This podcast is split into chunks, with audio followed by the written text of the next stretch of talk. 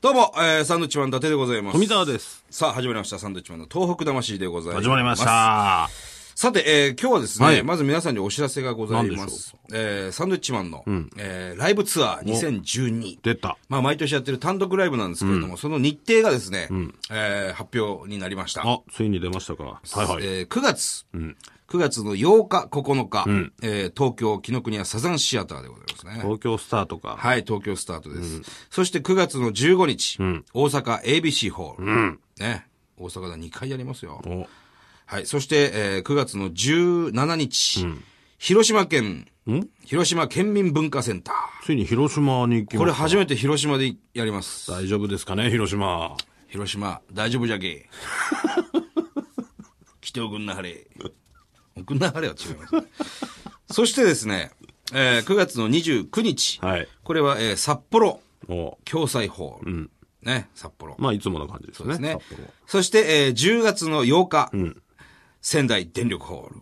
うわあ、また電力やんの電力ホールです。電力ね。大丈夫かね。もう昔からもう本当に老舗のホールでね、本当超有名人しかなかなかやらないホールですよ。 1000人ですからね。ええ電力でなんかライブなんかできるわけねえだろうってずーっと思ってたらやるんですね。え2年連続。そして翌日、えー10月9日、はいここも初めてです。福島県、福島テルサ。おここでもやります。福島行きますか、ついに。はい。今年からですね、東北で2カ所やろうと。今年は宮城と東北。あ、宮城と福島 と。宮城と宮城と東北。東北。違うっつうの福島。福島ね、行きたかったですからね。福島でやります。はいこれぜひ見に来ていただきたいですね。福島。そして、これはですね、日にちが書いてないですね。名古屋のテレピアホール。名古屋。これも2回公演ですね。はい。楽しみですね。そうですね。まあ僕が一番楽しみにしてるのはやっぱ福島ですね。うん。福島テルサ福島テルサ。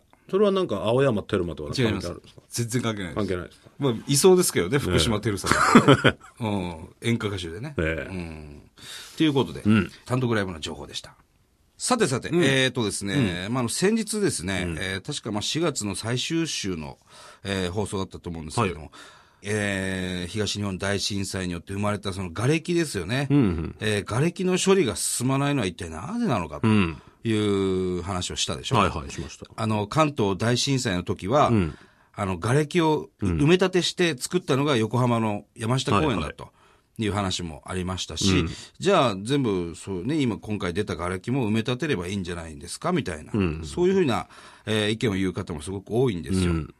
僕らもそこまでね、あの、専門家じゃないもんで、そうなんですよ詳ねしくなくてね、ええどうなんだいと。はい、で、やっぱほら今すごく全国様々な各地でね、瓦礫を受け入れてくれるし自治体があって、あの、トラックでね、あの、都内でもよく見かけますよ、ダンプカー。その運搬費だってね、やっぱバカにならないわけですよ。まあね例、えば九州のね、何々県が、えー受け入れしてくれるというふうになったら、例えば東北からね、きっとフェリーとか、まあ、でっかい船でね、こう、移動すると思うんですけども、まあ、運搬費なんていうのはバカにならないでしょうん、そういう問題もあると。うんそういう運搬費かけるんだったら、じゃあ東北にね、そういう処理施設を作って、自分たちでややれるんじゃないですかとか、あと雇用が生まれたりするでしょ、とかいうお話もすごくあったんですよね。結果がよく分かんなくて出なかったんでね。うん、出なかったんですけどもですね、やっぱ番組のスタッフ、これはもう、ピカイチのスタッフです。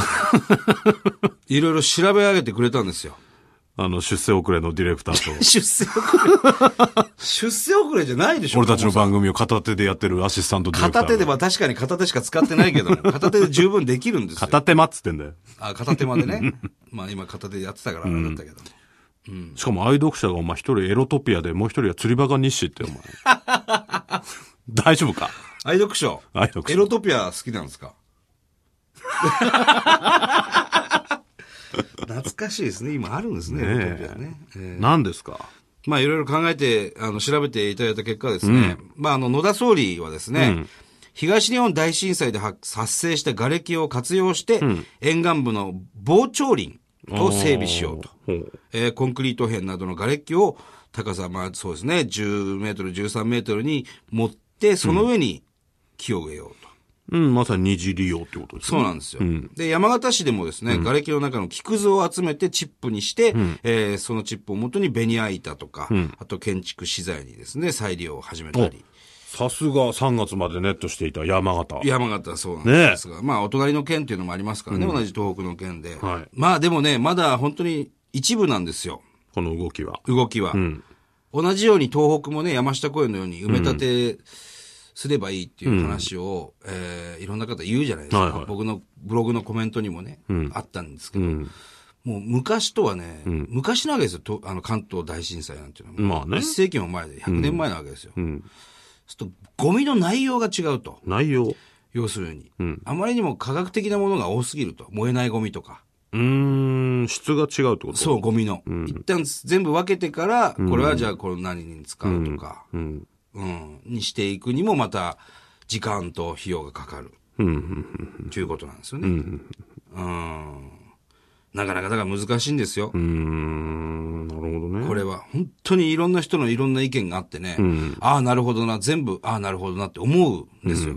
なかなか減ってないでしょ ?1 年前と。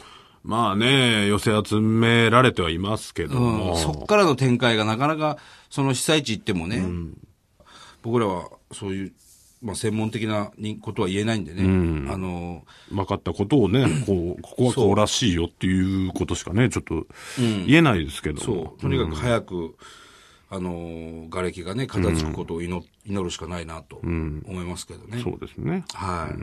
またなんか、 このラジオを聞いてる方、いや、実はこういうことなんだよっていうね、あの、意見がある方はがいいらっしゃれば、ぜひメールでも、あの、はがきでもいいんで、いただきたいなと教えてく思だいさいますはい。えー郵便番号がですね、100の8439、100の8439、で も、住所書かなくて大丈夫です。日本放送。はいっていうふうに、サンドイッチマンの東北魂宛てで大丈夫です。そうですね。それ届きますんでね。はいぜひ、えーいろんなご意見、お待ちしております。はい。